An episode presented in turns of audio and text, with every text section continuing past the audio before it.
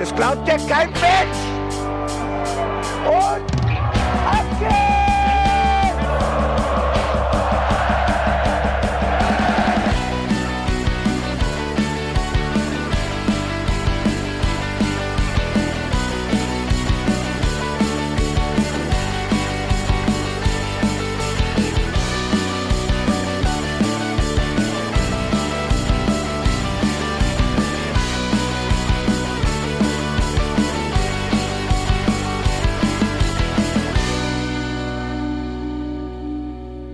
What a week, huh? Captain, it's Wednesday. Und damit herzlich willkommen zum Hinterhofsänger-Talk. Mal nicht am Sonntag, sondern am Mittwoch. Wir sprechen über das Pokalspiel gegen Arminia Bielefeld. Und mit wir meine ich mich, Felicitas Boos, aber wie immer meine besten Podcast-Kollegen auf dieser ganzen großen blauen Erde. Hallo Bene. Gute. Und der Janni sitzt auch hier bei uns. Einen wunderschönen Mittwoch. Wie geht's euch, Jungs? Habt ihr euch erholt? Habt ihr Schlaf gekriegt über die Nacht oder eher nicht? Nee, ich bin überhaupt nicht erholt. Ich habe ja gestern äh, Familie mit im Stadion gehabt aus Bielefeld und wir haben uns irgendwie dann noch ein bisschen festgequatscht nach dem Stadion. Ich bin erst um zwei ins Bett und um acht Uhr wieder aufgestanden, habe Frühstück gemacht. Deswegen bin ich so durch heute. Aber hey, muss halt, gell? Ja, ich habe gestern so einen strategisch ganz dummen Fehler gemacht. Ich habe gekocht und ich habe eigentlich alles terminiert, aber ich war eine Stunde zu früh fertig. Und ich hatte Mac and Cheese gemacht. Also dachte ich mir, naja gut, esse ich das halt alleine. Und nach zwei Portionen Mac and Cheese bin ich auf der Couch eingeschlafen, vor dem Spiel. Dann bin ich mit dem Fahrrad körperlich anstrengend zum Stadion gefahren und ich hätte fast im Stadion gekotzt. Und mir war schlecht. Und dann habe ich einen Adrenalinschock gekriegt. Dementsprechend hatte ich eine sehr ruhige Nacht. Okay, ich glaube, ich bin die ausgeruhteste von uns dreien. Ich äh, habe Homeoffice gemacht. Ähm, ich habe auch tatsächlich gearbeitet, für alle, die sich jetzt fragen, ob ich im Homeoffice wirklich was tue. Ja, ich habe hart gearbeitet. Aber wir mussten ja alle länger im Stadion bleiben, als wir das eigentlich vorhatten gestern. Schon wieder nachsitzen, gell? Ich weiß auch nicht, warum uns das im Pokal immer passiert. Ich bin nur so dankbar, dass es diesmal kein Elfmeterschießen war. Ist, ähm, Dann nicht, wären wir wahrscheinlich immer noch nicht zu Hause. nicht, ja genau, also nicht, weil wir hätten rausfliegen können oder so. Ich hatte nur irgendwann den Punkt überschritten, an dem ich mir dachte so, wir gewinnen das oder wir verlieren das. Ich war da. Also weißt du, ich, ich ohne, ich war im Moment. Ich habe nicht mehr gedacht, wow, so lange noch oder wie bin ich hier hingekommen, sondern ich war total im Moment. Aber das wirkte irgendwie sehr ziellos. Das war, da war ja auch so ein offener Schlagabtausch. Das irgendwie, das, das komplette Spiel hat mich einfach überfordert. Freitag war diese, diese riesen Euphoriewelle, die mich so durchs Wochenende getragen und dann auch bis, bis zum Beginn der Woche. Und irgendwie gestern hat einfach nicht so viel Spaß gemacht. Das ist einfach, einfach scheiße. Thema offener Schlagabtausch. Das war so ein bisschen so, als wenn sich zwei Boxer gegenüberstehen, beide komplett ohne Deckung, sich einfach ansatzlos die ganze Zeit Schwinger in die Fresse hauen und du als Zuschauer einfach K.O. gehst. Nicht die beiden Boxer, sondern du. Du als Zuschauer und dir denkst, okay, also viel kannst du da jetzt auch nicht mehr kaputt machen, so.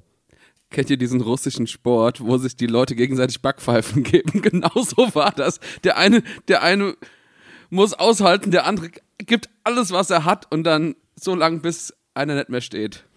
Oh Mann, und die rote brennende Wange war dann der jeweilige Torhüter. Der musste alles abfangen, ey. Aber echt, also Bene, wo du auch sagst, diese Welle der Euphorie hat dich durchs Wochenende getragen, die hielt bei mir ja auch noch am Sonntagmorgen an, als wir beide auf der Mitgliederversammlung waren. War ja eine relativ entspannte Geschichte. Und dann gab es auch noch eine Sonntagspredigt von Bo Svensson und da waren wir alle glücklich. Das war, es war sehr entspannt, wirklich. Ich fand es schön, einfach mal eine normale Mitgliedsversammlung wieder zu haben, wo es nicht um irgendwelche Brennpunkte geht und irgendwelche Feuer, die gelöscht werden müssen, sondern Das einfach war, nur. ey, hier, Christian normal. Heidel, auch total ungewohnt, ne? Ja, wir haben noch acht Punkte Rück, Rückstand auf, auf das rettende Ufer. Ja. Captain, wir haben das Ding schon gewuppt. Was ist mit dir? Wir haben Vorsprung, acht Punkte vor, vor, dem, vor dem rettenden Ufer. Ich glaube, das war der sympathischste Versprecher des Vormittags. Ähm, aber es war für mich wirklich so, also Bo hat ja dann noch eine, eine kleine Rede gehalten und das, das hat mich so hart an die Sonntagspredigt erinnert. So, du nimmst dir eine Bibelstelle und jemand strickt daraus eine Interpretation und die Botschaft ist, du bist gut so, wie du bist. Es reicht, wer du bist. Bo hat mit der Sonntagspredigt ja schon Samstagabend angefangen im Sportstudio. Ja. Da ähm, mache ich mich vielleicht auch unbeliegt, aber er hat mir eigentlich sehr leid getan. Ich, nee, kann ich schon nachvollziehen. Ich fand es auch jetzt nicht so prall. Vor allen Dingen, weil der erste Interviewteil, ja, sagen Sie mal, was zu den Bayern war. Also es, es hatte ein bisschen Doppelpass-Feeling. Wa- Warum lädst du dir einen Mainz-Trainer ein und dann soll der die ganze Zeit zu was anderem kommentieren? Der, der kann sich um seinen eigenen Scheiß kümmern und bei Mainz haben wir mittlerweile eine gute Impfquote vom Staff und Spieler und äh, alle Leute, die so mit dem Team zu tun haben, ist genau eine einzige Person nicht geimpft. Also haben wir dieses Problem de facto nicht mehr. Das ist so, als wenn du zum Hals-Nasen-Ohrenarzt gehst und sagst, Hi Doc, reden wir über Inneneinrichtung. Was? Wie, wieso? Du, du hast bestimmt eine Meinung dazu. Klar, aber äh, ist die wichtig? Nee, viel besser. Du hast ein Zitat von einem halsnahen Ohren Ohrenarzt und hast jemanden im Studio sitzen und sagst zu dem, Sie haben doch auch eine Nase. Wie geht's Ihnen damit? Exakt, genau so ist das. Nicht gesagt. Genau so ist das. Ich hätte es übrigens auch in der, während der Mitgliederversammlung sehr gefeiert, wenn einer während Bo's Rede aufgestanden wäre und gesagt hätte, ich hätte da noch mal eine Frage, weil laut Vertrag haben sie ja einen Tag in der Woche frei. Das, also die Frage, ähm, oh. Der hat dann aber auch nicht locker gelassen. Der hat es immer wieder eingebaut und wieder eingebaut und Witze drüber gemacht. Und ich denke mir so, Junge, es ist gut. Du hast verkackt. Bitte, kann, bitte einfach auf, drüber zu reden. Muss das sein? Aber man muss Bo zugute halten, dass er eine gute Figur gemacht hat und sehr sympathisch rüberkam, obwohl eigentlich dieses ganze Interview ein einziger Unfall war. Das war wirklich ein Trainwreck. Also das, äh, ja. Aber ich habe äh, übrigens, wir haben ja letzte Woche, habe ich ja so eine kleine Hausaufgabe bekommen, wo wir schon die ganze Zeit noch über die letzte Woche reden. Und ich muss gar nichts mehr machen. Die Leute schreiben mir die Antwort. Ich muss nicht mehr recherchieren. Total super. Also vielen Dank an alle, die mir geschrieben haben.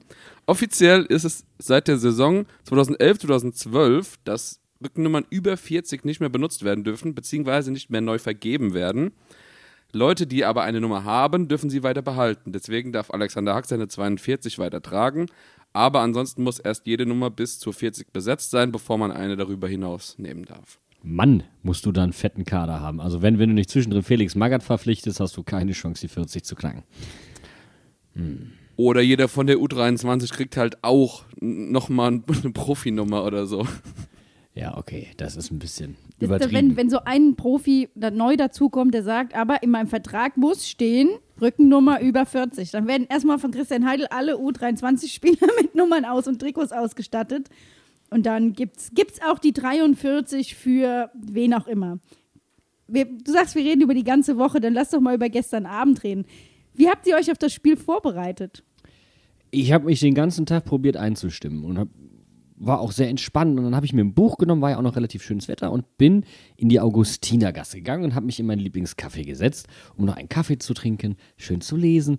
Und dann habe ich eine Begegnung der dritten Art gehabt. Dann kam nämlich Co-Trainer von Arminia Bielefeld, Ilya Grujew. Super. In kompletter Montur mit noch einem anderen Co-Trainer zusammen. Ähm, beide halt mit dem Arminia Bielefeld Staff-Outfit. Und das fand ich super, weil ich mag das, wenn ich gegnerische Fans oder auch ähm, Angestellte, die einfach mal sich denken, oh, schöne Stadt, warum soll ich hier nicht durchlaufen? Äh, wenn die das machen. Das freut mich einfach total. Und dann haben die sich da reingesetzt, haben schnell ein Käffchen getrunken, waren total nett und haben sich dann beim Gehen auch verabschiedet. Und dachte ich mir, bist ein netter Kerl. Er sagt, viel Glück heute Abend. Sagt er, danke. Sag ich, dass es nicht so schlimm wird für euch. Und damit hast du uns einen wunderbar schrecklichen Abend bereitet. Vielen Dank, Janni. Danach hat er, hat er die Mannschaftsaufstellung erstmal auf sieben Positionen geändert. Dem zeige ich's. Der, der heute so einen blöden Spruch im Kaffee abgelassen hat, den überrasche ich jetzt mal. Ach, deswegen hat Janni Serra nicht gestartet. Hallo, ich bin Janni Budde. Ja, den Janni, den stellen wir heute nicht auf, sorry. Tut mir leid, Janni, für dich hat es heute leider nicht gereicht. Ich habe Wieso, heute leider Coach? kein Foto für dich. Wieso, Coach? Ich hab doch so hart trainiert. Ja, aber deine Namensvetter sind einfach Arschlöcher. Tja. Mir ist das so jemand im Café begegnet, der hieß auch Jani. Tut mir leid. Da gab es direkt einen Notruf, schon äh, auf der Höhe, was weiß ich, vom Sockenladen oder so. Äh, wir müssen die Aufstellung umstellen. Nimm dir die Jani raus, nimm dir die Jani raus.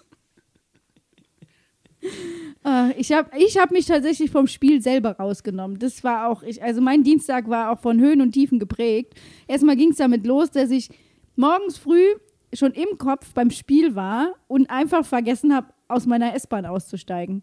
Ich gucke noch so und sehe auf einmal, wie der Bahnhof, an dem ich eigentlich aussteigen muss, an mir vorbeifährt. Ja, konnte ich erstmal bei der nächsten Station in die andere Bahn und wieder zurück. Das war schon, da ging es schon los. Da habe ich gedacht, das ist, wird auf jeden Fall ein heißer Ritt heute.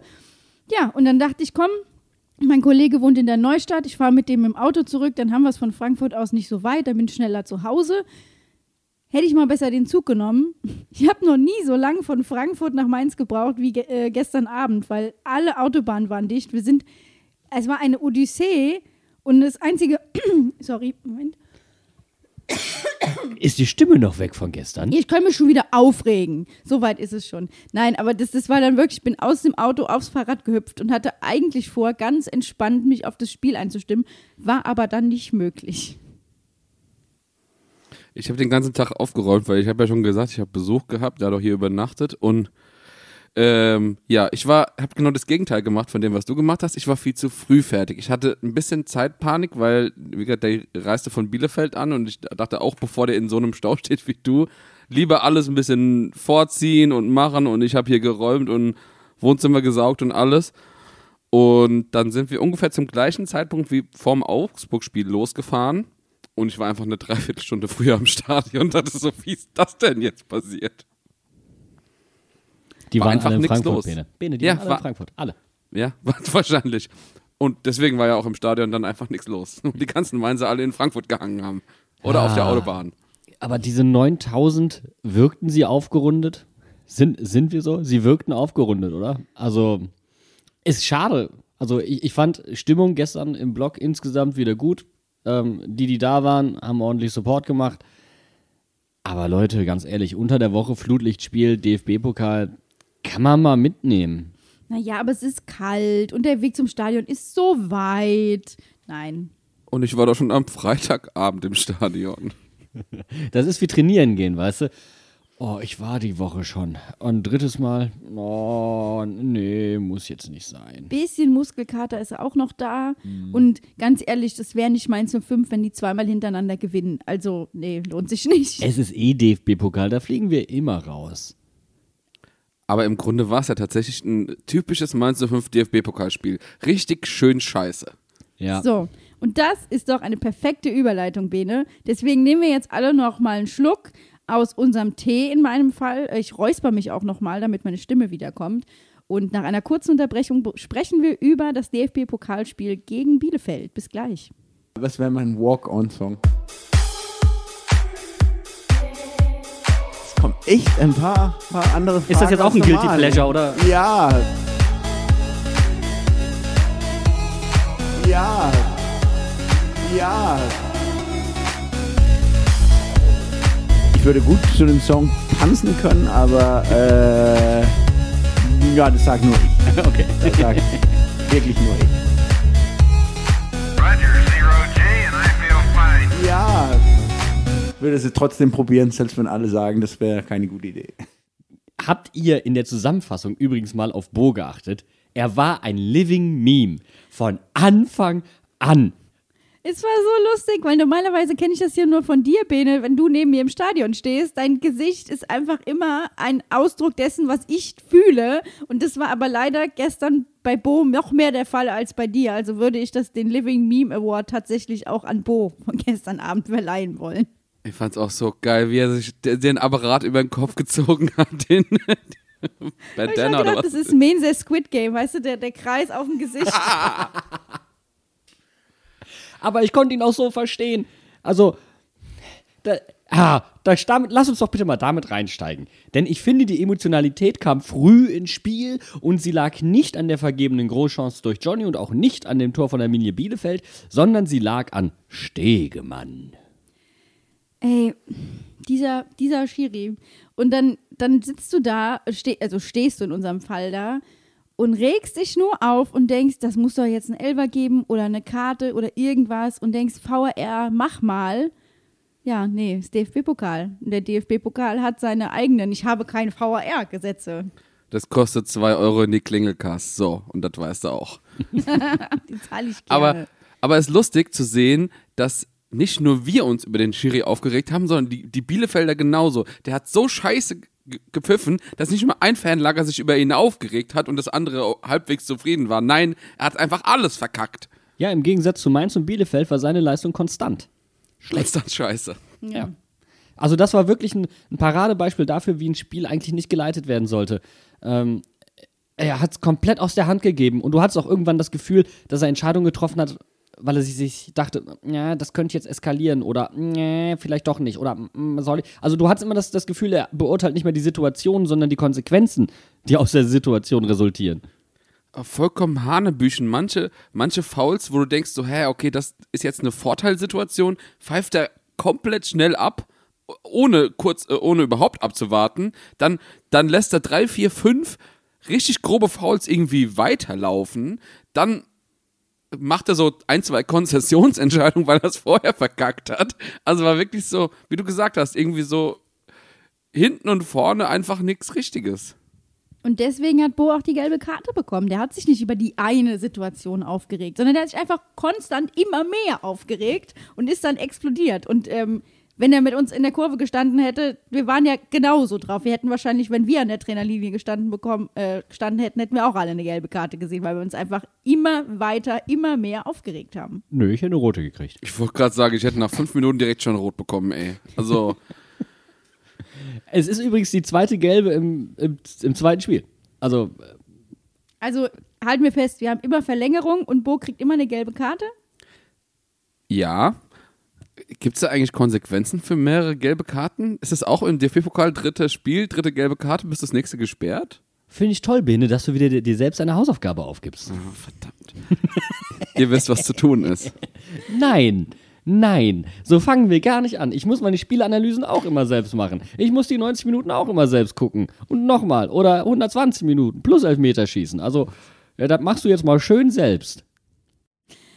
Ich weiß auf jeden Fall, was die Bild-Zeitung äh, schreiben würde, wenn Bo nach fünf gelben Karten nicht auf der Trainerbank sitzen dürfte, dann wäre er der Dominik Kohr auf der Trainerbank. Ja, auf jeden Fall hardcore. Aber das war so ein, so ein emotionaler Einstieg, der einen einfach so weit nach vorne geworfen hat, weil es war sofort Antipathie drin. So richtig Antipathie. Und man hatte auch wieder das Gefühl, man wird benachteiligt und das ist in dieser Saison jetzt schon nicht so selten passiert. Vielleicht hat uns das auch den Arsch gerettet, weil Pokalfeeling war weg, es hat sich wie Liga-Alltag angeführt. Ja, das, das auf jeden Fall.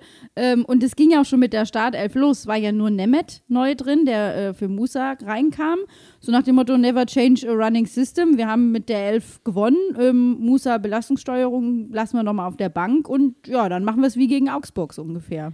Ja, aber es gab ja einen großen Unterschied. Stefan Bell ist halt wieder auf die zentrale Verteidigerposition zurückgerutscht und eben nicht äh, auf der Halbverteidigerposition gestartet. Und da habe ich mich schon ein bisschen gefragt, ah, woran liegt das? Und dann äh, fiel es mir etwas später erst ein. Es lag halt daran, dass Bo bestimmte Füße an bestimmten Positionen haben wollte. Ja, und äh, sprich einen Rechtsfuß auf rechts, einen Linksfuß auf links, wie auch immer. Und das hat halt einfach dazu geführt, dass ähm, wahrscheinlich Bello dann auf die Halbverteidigerposition wieder rotiert ist.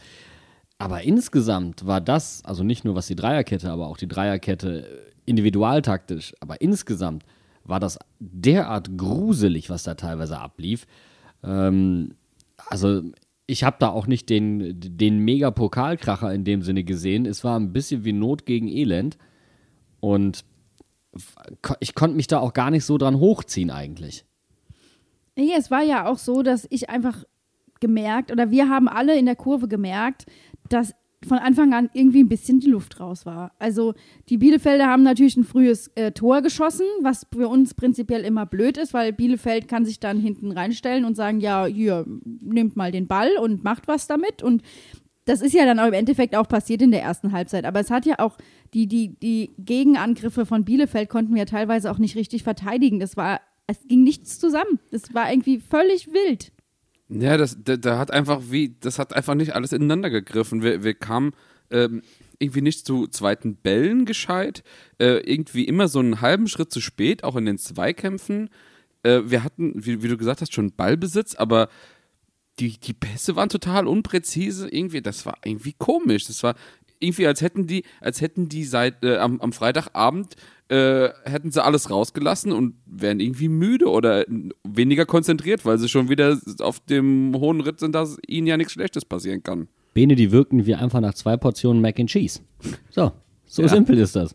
Es wirkte halt einfach ein bisschen behäbig, pomadig. Sie wirkten überhaupt nicht fit. Also, weißt also vom Kopf her. Sie wirkten nicht anwesend. Und es kann nur wirklich nicht die Kulisse gewesen sein, die sie da eingeschüchtert hat in dem Fall. Ha, und das, was ich dann wiederum gut fand, war, dass sie sich reingearbeitet haben, dass sie sich gesteigert haben. Klar, Bo hat dann auch ein paar Anpassungen in der Halbzeit gemacht. Aber die haben ja dann auch gegriffen und dann kamen sie in Fluss.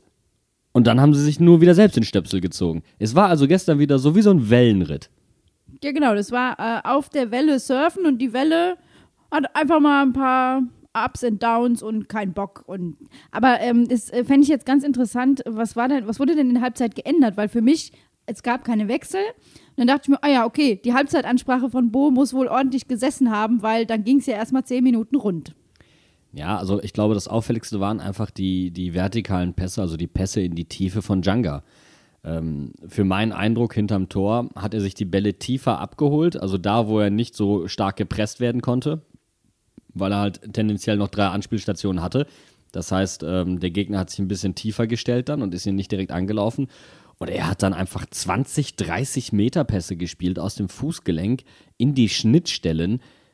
Die waren brutal. Also das hat ja nicht nur zum Tor geführt, das hat auch einfach zu mehreren Großchancen geführt. Das war für mich erstmal so das Auffälligste an der ganzen Kiste.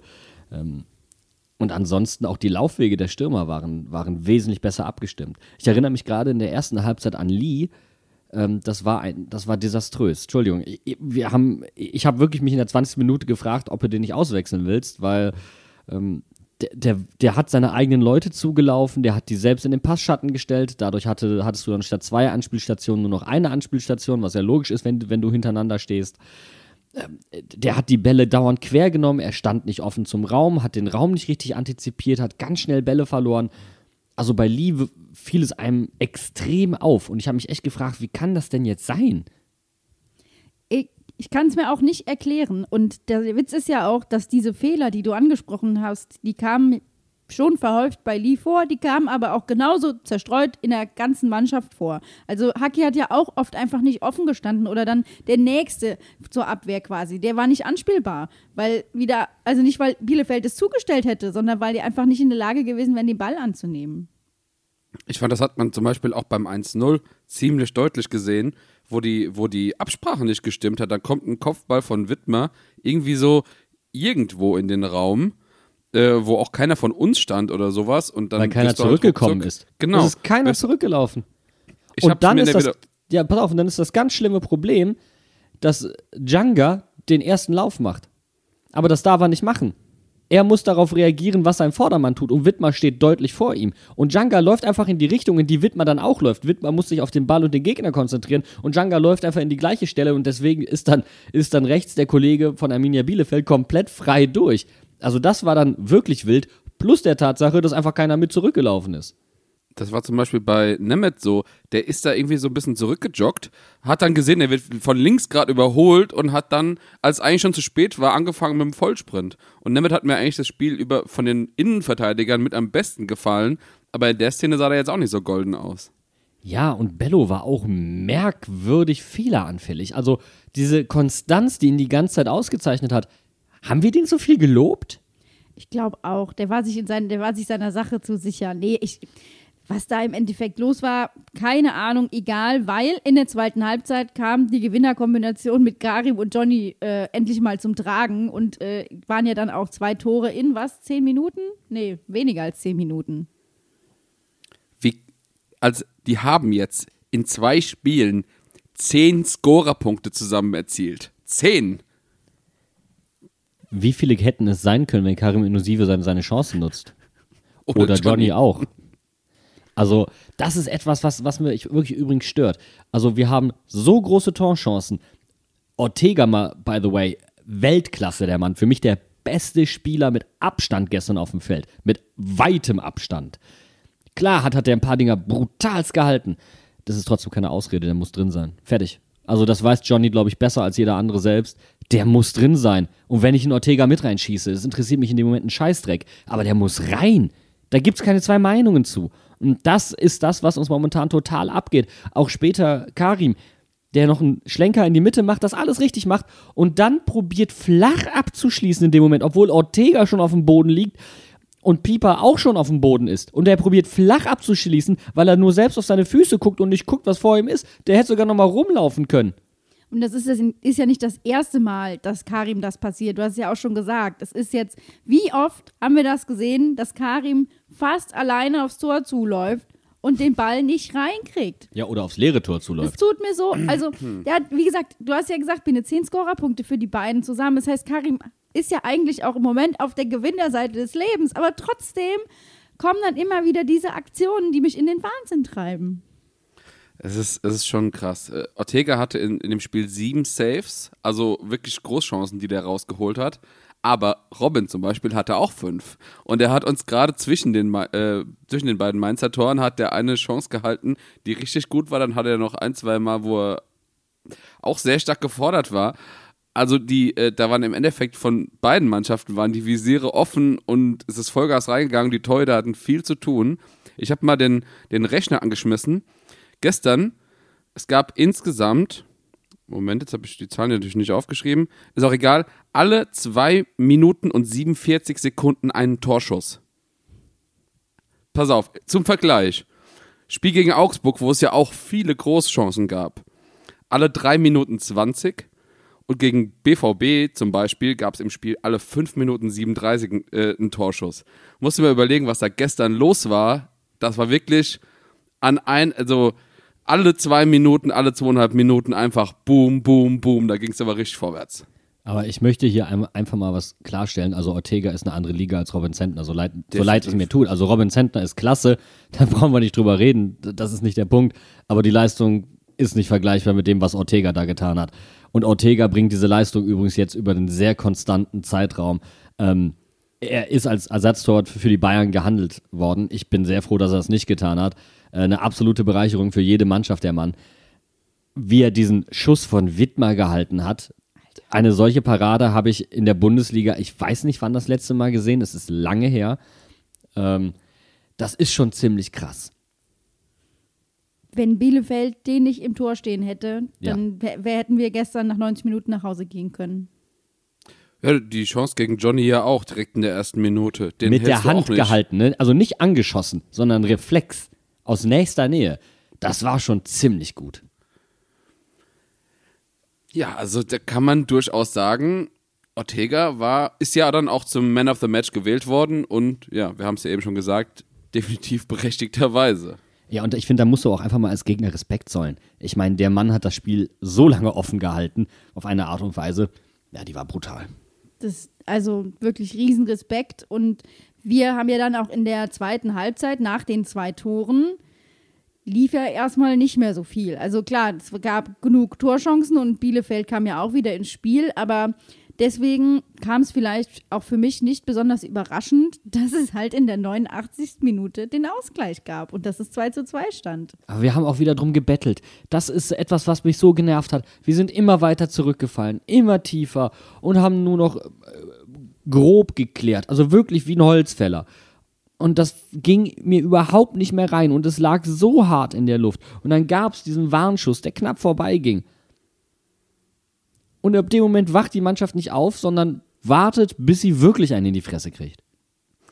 ich fand das ein bisschen komisch. Das hat so ein bisschen korreliert mit den ganzen Auswechslungen, die passiert sind. Ab dem Zeitpunkt, wo Johnny und ähm, Karim raus waren und Janga und wer war der, der vierte? Ist auch egal. Auf jeden Fall. Die wurde noch ausgewechselt. Genau, Lee wurde auch noch ausgewechselt. Genau, und Bello, ach, äh, genau, Bello war der, nee, Haki war der andere. Ähm, ich habe das Gefühl gehabt, ab diesem Zeitpunkt, da war irgendwie bei uns so ein leichter Knick im Spiel. Und äh, von den 24 Torschüssen, die die Bielefelder hatten, waren, glaube ich, in den letzten 20 Minuten 15 oder sowas von dem Spiel. Also so krass, so ein Sturm habe ich schon lange nicht mehr gegen uns gesehen, wo auch die Mannschaft einfach keine Gegenwehr gezeigt hat. Es war, glaube ich, auch ein bisschen ein falsches Signal. Also Johnny war leicht angeschlagen, der musste runter, aber der Rest hatte ein bisschen was von, wir schonen jetzt hier die Leute. Wir waren ja halt in dem Moment auch wirklich so brutal überlegen.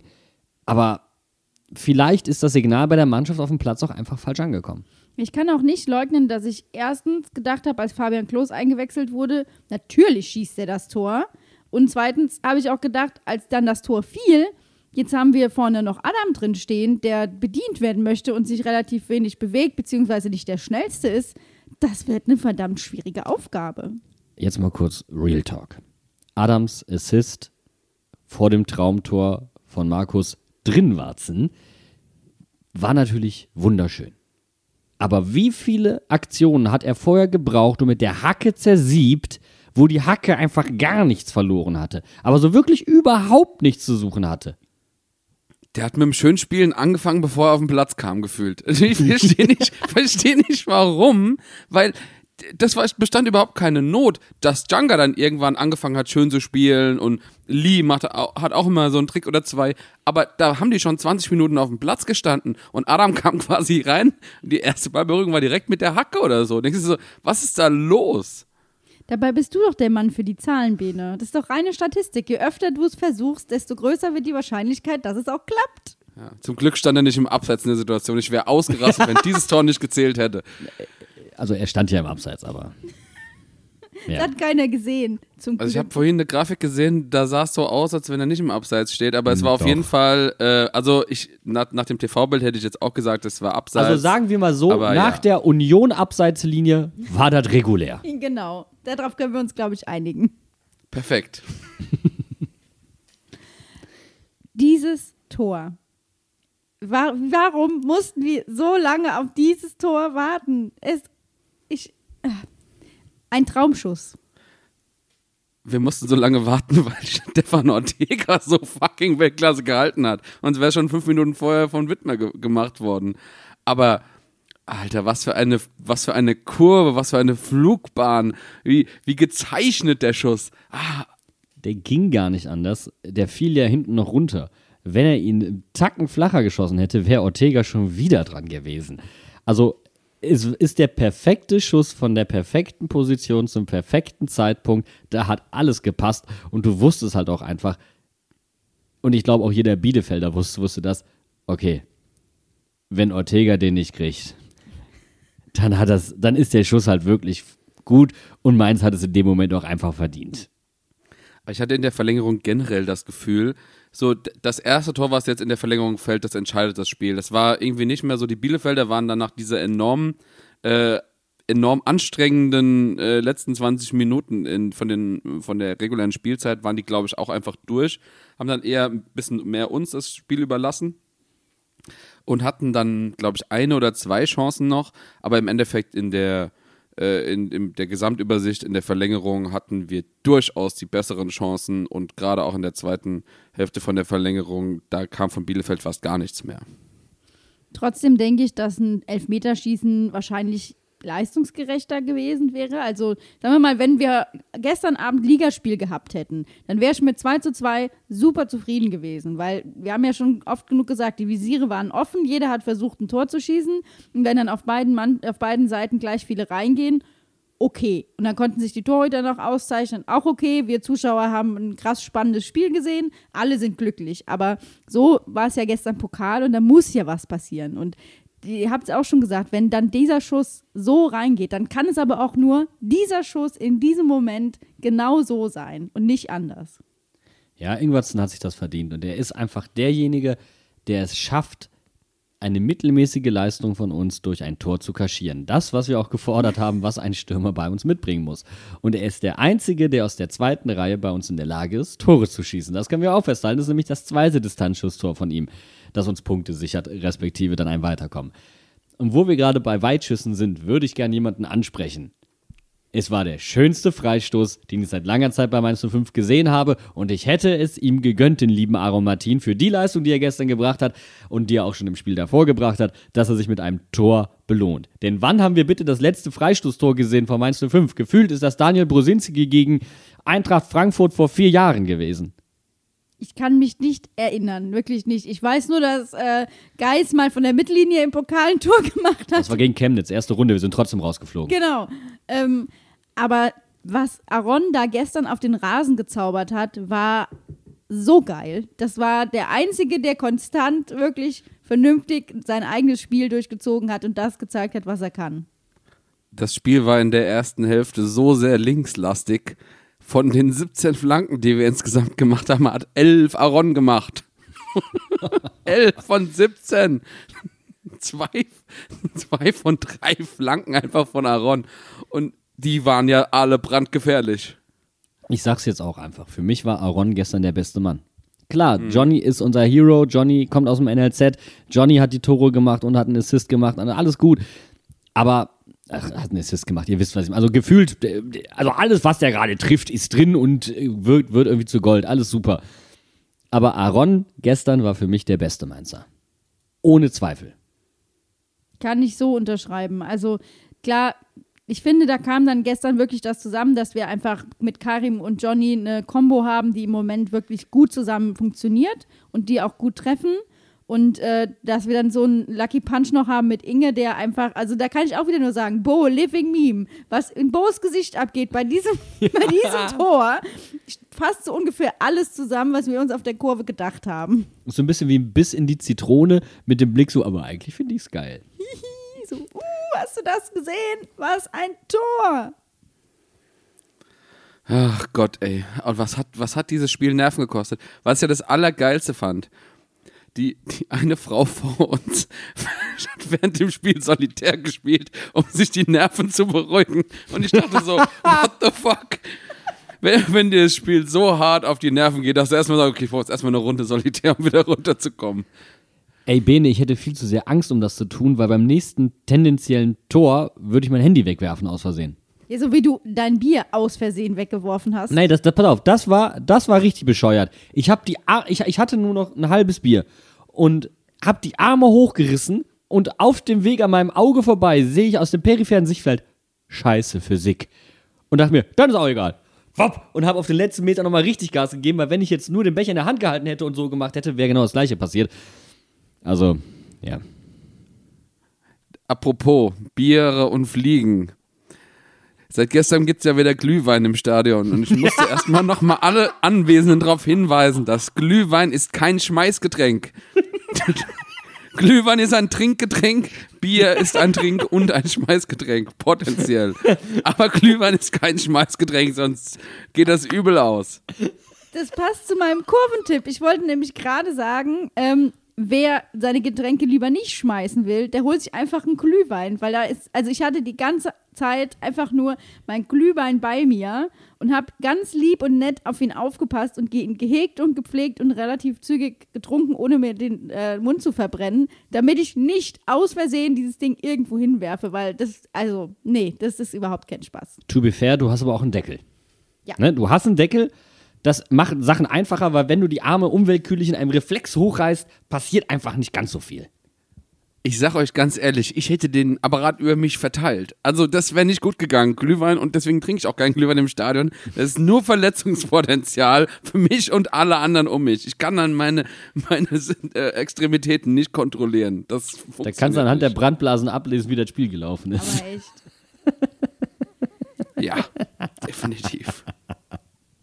Dann machen wir doch noch den Sack zu. Wir befinden uns hier in der Mitte der Woche und mitten zwischen zwei Spielen gegen Bielefeld. Einmal halt, wie gesagt, im Pokal, am Wochenende in der Liga. Und zwei von drei Hinterhofsängern werden auch erstmal das Bier im heimischen Wohnzimmer verteilen müssen, habe ich gehört, weil einer von uns auf Tour sein wird. Ich habe Ich habe richtig Bock, ich habe so gute Laune. Ich versuche schon seit Ewigkeiten mal in dieses Stadion zu gehen und meine Verwandtschaft oben in Bielefeld zu besuchen und noch ein paar Freunde. Es wird ein richtig rundes Wochenende. Ich habe nächste Woche frei. Es wird toll. Es wird einfach super. Ich war mir übrigens sicher, dass wenn wir im DFB-Pokal rausfliegen, wir Bielefeld zu Hause 4-5-0 rasieren. Da war ich mir sicher wie das Arm in der Kirche, weil die Mannschaft sich dann denkt, okay, wir müssen wieder Gas geben und dann wird es wie, gegen äh, wie gegen Augsburg. Jetzt war das so ein Arbeitssieg, dass beide Mannschaften wissen, sie dürfen keinen Meter preisgeben. Das wird ein absolutes Kampfspiel. Außer, außer, unsere Jungs erinnern sich daran, dass sie die deutlich bessere fußballerische Mannschaft sind. Dann, dann kann das Anstürmen auch nach hinten losgehen. Ich habe das Gefühl, es wird quasi das, das gegenteilige Spiel zu jetzt. Also anstatt super viele Torchancen wird es richtig scheiße. Es wird richtig aggressiv von beiden Mannschaften sein. Es gibt viele Fouls, es gibt dafür wenige Torchancen und es wird ein richtig langweiliges 0 zu 0 oder so. Also 0 zu 0 hätte ich ja mal prinzipiell gar keinen Bock drauf. Ähm, mir wäre dann 2 zu 2 tatsächlich lieber, auch wenn es nicht so laufen muss wie jetzt äh, gestern Abend. Aber ich glaube trotzdem, dass auch weil es die Liga ist, Bielefeld wahrscheinlich noch mal mehr irgendwie reinlegen wird am Samstag. Und ich glaube, wenn wir da nicht vollumfänglich mit allem, mit Mann und Maus auf dem Rasen alles geben, dann wird das echt schwer. Ja, ich tippe da jetzt auch überhaupt nicht irgendwie großartig. Ich lasse mich da überraschen. Es wird auf jeden Fall mega spannend. Also dieser DFB-Pokal hat auf jeden Fall gezeigt, dass sich, ich glaube, sie hat auch vor allen Dingen unseren Jungs gezeigt, auch für die Liga gilt das. Bielefeld ist momentan Abstiegskandidat, hat noch keinen einzigen Sieg eingefahren, mit gestern auch wettbewerbübergreifend. Also es ist richtig kritisch bei Bielefeld. Ich glaube, es ist der achte, der achte, das achte sieglose Spiel in Folge. In Wolfsburg wirst du dafür schon gefeuert. Also von daher, auch da ist richtig Druck am Kessel. Und nach der Niederlage wollen die sich vielleicht noch beweisen. Alles da, um in aller Ruhe die Jungs kommen zu lassen und sie dann richtig schön böse zu filetieren und auszukontern. Es ist angerichtet, aber überhaupt keine Garantie. Es zeigt unseren Jungs halt auch einfach nur, ihr dürft selbst gegen einen potenziellen Abstiegskandidat einfach keinen Meter wegschenken. Es geht nicht. Das war das perfekte Schlusswort. Wir werden uns am Samstag überraschen lassen. Die einen auf dem Sofa, die anderen im Stadion in Bielefeld. Das heißt, wir hören uns am nächsten Sonntag wieder und sprechen über das Ligaspiel gegen Arminia Bielefeld in Bielefeld. Macht euch noch eine schöne Restwoche und wir hören uns am Sonntag. Bis dahin. Tschüss. Wir singen. Schüsseldorf.